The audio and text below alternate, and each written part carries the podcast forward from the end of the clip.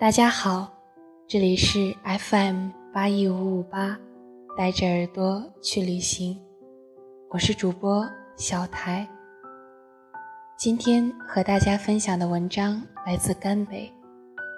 每一对夫妻都是生死之交。外公在世的最后十几年，中了两次风，腿脚不便利了，神志。也开始混沌不清。他的一切生活起居都由外婆一手料理，上不了厕所，外婆就搀着他去；拿不稳筷子，外婆就喂他吃饭；说错话得罪了人，外婆就跟在后面道歉。外公又有糖尿病，饮食要以清淡为主，外婆怕外公嘴馋。就每日陪他一起吃粗粮，就这样，没有生病的外婆忌口了十几年。都说人老了会变成小孩儿，外公的晚年也跟小孩子无异。一到过年过节，他就主动向后辈伸手要红包，当着大家的面拆开来，谁给少了他还不高兴，要来了钱。他就开开心心地拖回房间，一股脑儿全塞给外婆。我走啦，你就全靠这些钱过日子啦。他怕自己走后外婆会受委屈，就拼命给外婆攒钱。他说：“等我走后就把我火化了。”这在讲究入土为安的乡下，简直不敢想象。因为当地政府推行火葬，但凡火葬都能拿到一笔不菲的补贴。外公想多给外婆攒一点养老钱。后来，外公的病越来越严重，再也走不了路，说不了话了。偏偏外婆又摔断了腿，住进了城里的医院。外公闹着要去看外婆，大家都劝他。您老的血压不稳定，坐不了长途车的。他就是不听，坐在轮椅上干着急，说不出话就用两只手不停比划，一张脸憋得通红。没办法，大家只好带他去。他什么都说不出，就只能两只眼一动不动地盯着外婆。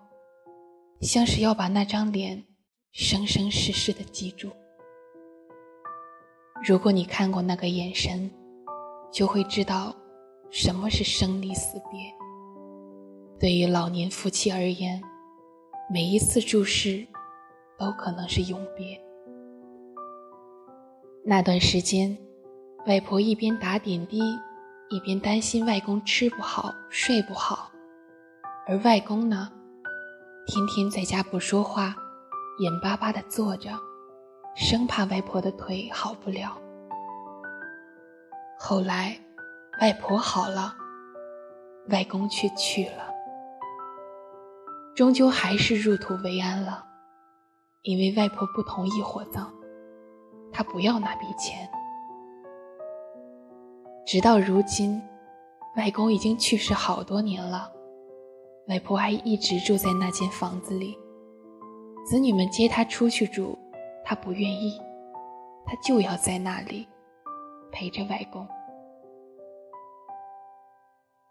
年轻的夫妻可以吵闹，可以分离，可以各奔东西，但年老的夫妻，生命枯竭的只剩彼此可以依靠。朋友告诉我。他的父母一生相爱，母亲四十多岁了，还被父亲宠得像个少女，既不知道怎么交煤气水电费，也不会洗衣做饭。直到有一天，他爸爸在浴室洗澡时突然滑倒。朋友说，他至今都不知道，一生没干过重活、体重不过九十斤的母亲是怎么把父亲。从洗手间里背出来的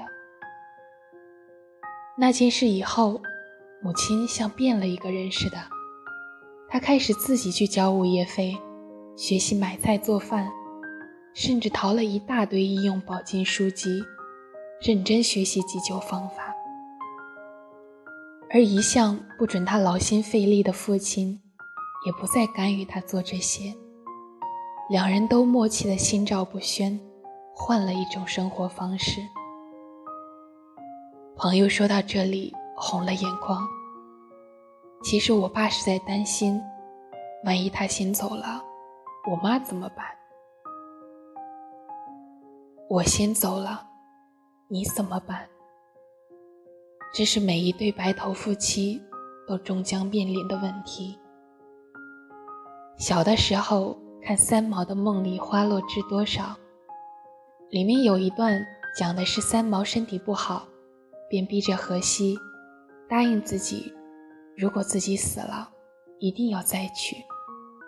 荷西说：“要是你死了，我就一把火把家烧掉，然后上船去漂到老死。”三毛却说：“放火也可以，只要你再娶。”后来，荷西死了，独留三毛一人活在世上。他却说：“感谢上天，今日活着的是我，痛着的也是我。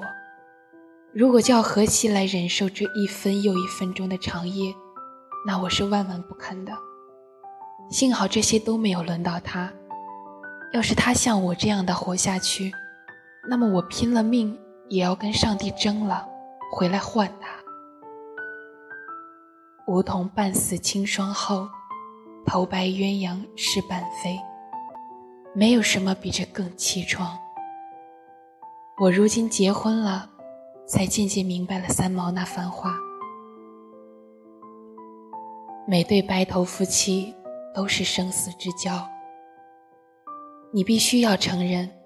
上了年纪的人是没有朋友的。